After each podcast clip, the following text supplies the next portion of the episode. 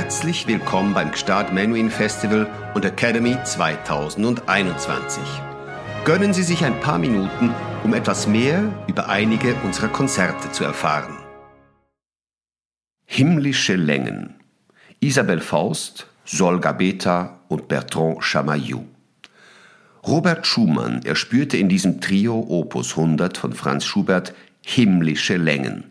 Und es stimmt, dass darin etwas Ewiges, Schwebendes anklingt, insbesondere im zweiten Satz, Andante con moto, und seinem eindringlichen, vom Klavier in Staccato gehämmerten Mollthema, das 1975 durch Stanley Kubricks Film Barry Lyndon einem breiten Publikum bekannt wurde.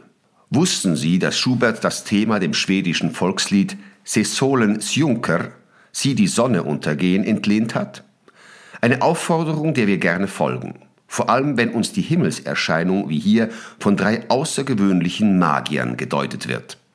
Der Geigerin Isabel Faust, der Cellistin Sol Gabetta und dem Pianisten Bertrand Chamaillou. Felix Mendelssohn, Klaviertrio Nummer 1 d-Moll, Opus 49. 1839. Mendelssohn ist 29 Jahre alt und gilt als junger, dynamischer Unternehmer, um einen Ausdruck von heute zu verwenden. Er ist nicht nur ein produktiver Komponist, sondern stellt sich, den Taktstock in der Hand, auch in den Dienst der Musik seiner Zeit und jener der großen Meister der Vergangenheit, die man gerne wiederentdeckt. Er ist nacheinander Dirigent beim Niederrheinischen Musikfest, Generalmusikdirektor der Stadt Düsseldorf, Leiter der Gewandhauskonzerte in Leipzig, preußischer Generalmusikdirektor und Kapellmeister des Königs. Man verdankt ihm insbesondere die berühmte Auferstehung von Bachs Matthäus-Passion, die man seit dem Tod des Komponisten nicht mehr gehört hat und die wesentlich dazu beitragen wird, seinen Mythos neu aufleben zu lassen. Zehn Jahre später leitet Mendelssohn in Leipzig posthum die Uraufführung von Schuberts großer Sinfonie C-Dur, ein wahrer Schock für seine Zeitgenossen, auch wenn der Autor erst vier Monate zuvor gestorben ist, während man bei Bach mehr als 80 Jahre hatte warten müssen. In diesem anregenden Kontext entsteht das Klaviertrio Nummer 1 d-Moll, dessen erste Entwürfe von Februar datieren. Der größte Teil des Werks wird im Sommer in Frankfurt am Main niedergeschrieben. Im September nimmt Mendelssohn auf Anraten seines Freundes Ferdinand Hiller eine praktisch vollständige Überarbeitung des Klavierparts vor.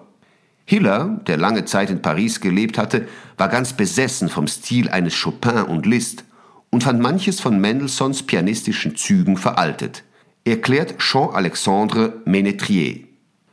Die neue Version wird sogleich Schumann vorgespielt, der begeistert ist und in einem Artikel seiner neuen Zeitschrift für Musik schreibt, dieses Trio sei das Meistertrio der Gegenwart, wie es zu ihrer Zeit Beethovens Trio in B-Dur und D-Dur und Schuberts Trio in S-Dur waren.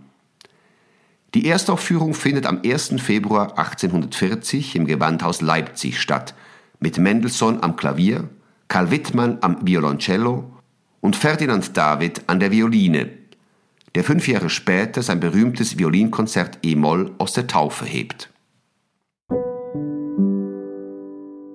Franz Schubert, Klaviertrio Nummer 2 S-Dur, Opus 100, Deutsch 929. Am 26. März 1828 organisieren Schubert und seine Freunde im Musikverein das einzige ausschließlich den eigenen Werken gewidmete öffentliche Konzert, das zu seinen Lebzeiten gegeben wird. Nicht, dass Schubert in Wien verkannt wäre, doch in der Vorstellung der Leute ist er auf die Rolle des Komponisten von Liedern und Chorstücken beschränkt. So ist dieser 26. März, abgesehen von der Möglichkeit, Geld zu verdienen, für ihn die Gelegenheit, die ganze Palette seines Talents zu entfalten. Gleichzeitig erlebt er, ohne es zu wissen, eine seiner letzten musikalischen Freuden. Weniger als sechs Monate später stirbt er an Syphilis. Auf dem Programm dieses außergewöhnlichen Anlasses stehen, neben den Meisterwerken für Tenor, dem wunderbaren Stück Auf dem Strom, das er im gleichen Monat für einen befreundeten Hornisten schrieb, und zwei Stücken für Männerchor, darunter das berühmte Ständchen, das Alfred Einstein als vom Himmel gefallenes Kleinod bezeichnet, zwei bedeutende Werke aus seinem kammermusikalischen Schaffen, das 15. und letzte Streichquartett und das zweite Klaviertrio D 929. Dieses vom November 1827 datierte Trio wurde am 26. Dezember 1827 bei einem privaten Anlass zum ersten Mal aufgeführt. Es ist eines der wenigen Werke Schuberts, die kurz nach der Uraufführung veröffentlicht wurden. Sein zweiter Satz, über dem eine drückende Stimmung lastet, ähnlich der Stimmung im ersten Lied von Winterreise, ist von einem schwedischen Volkslied inspiriert. Sieh die Sonne untergehen, das der Komponist kurz vorher in einer Interpretation des Tenors Isaac Berg gehört hatte. Im 20. Jahrhundert wurde der Satz dank Stanley Kubricks Film Barry Lyndon weltberühmt.